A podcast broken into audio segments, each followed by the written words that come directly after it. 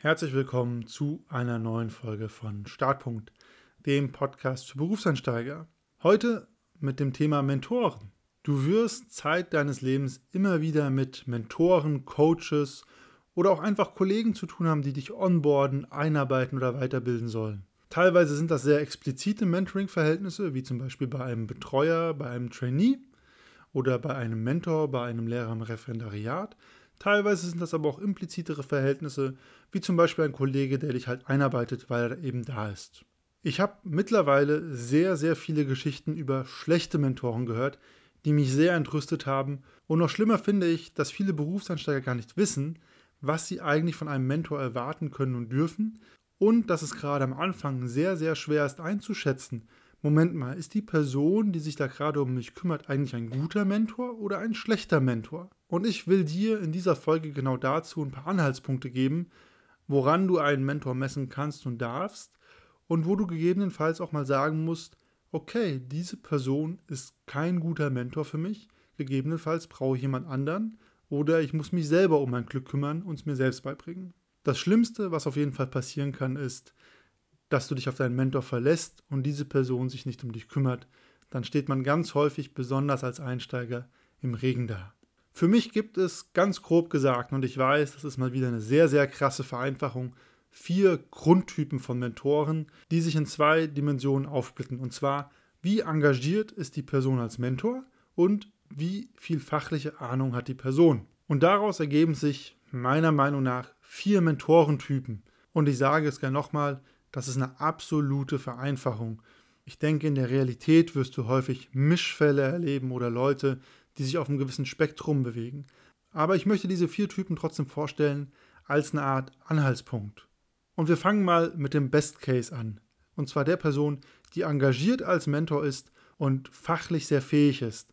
Ich nenne das gern den A-Player.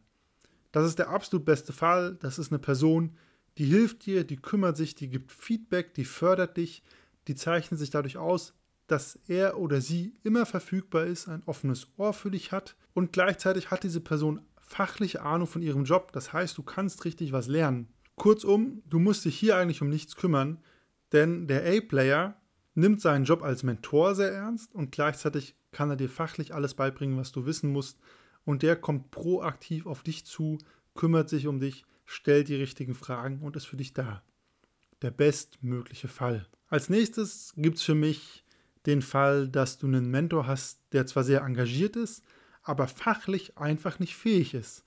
Ich nenne das auch gern den Märchenonkel. Und das ist ein besonders schwieriger Fall, denn häufig sind Mentoren, die in diesen Typ fallen, menschlich sehr nett und kümmern sich auch um dich, aber sie geben dir fachlich nicht die besten oder vielleicht sogar falsche Auskünfte.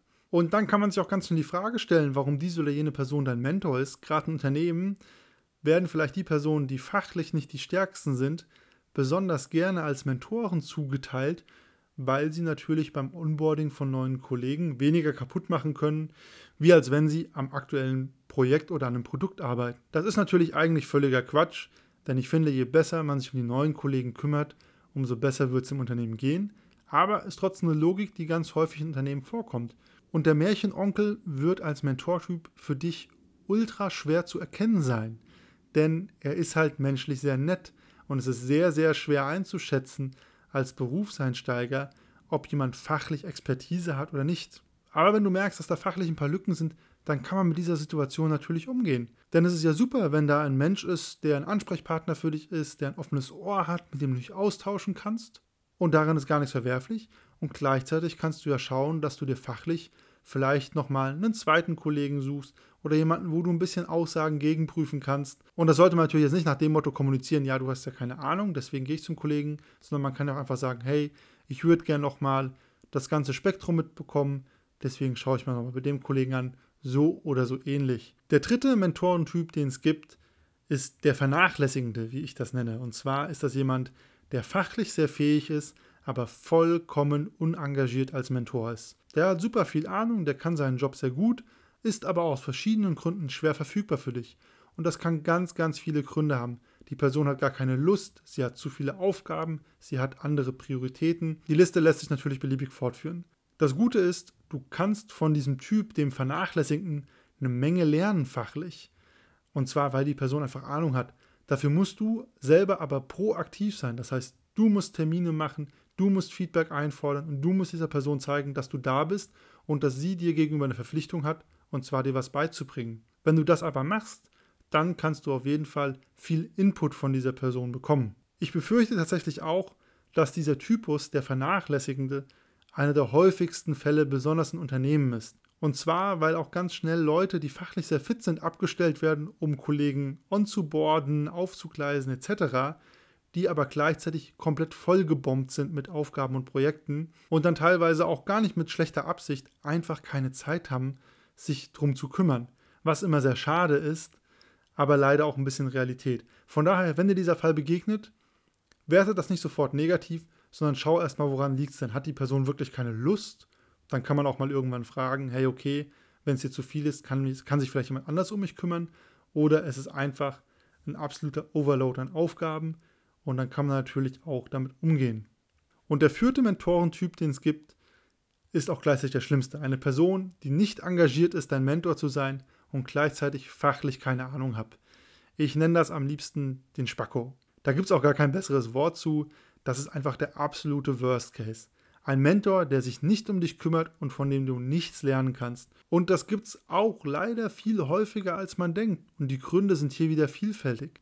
Denn gerne sagen Leute auch, ja, ich kümmere mich um diese oder jene Person oder spielen sich als Mentor auf, einfach um ihr Image zu fördern oder auch ihre Karriere voranzubringen.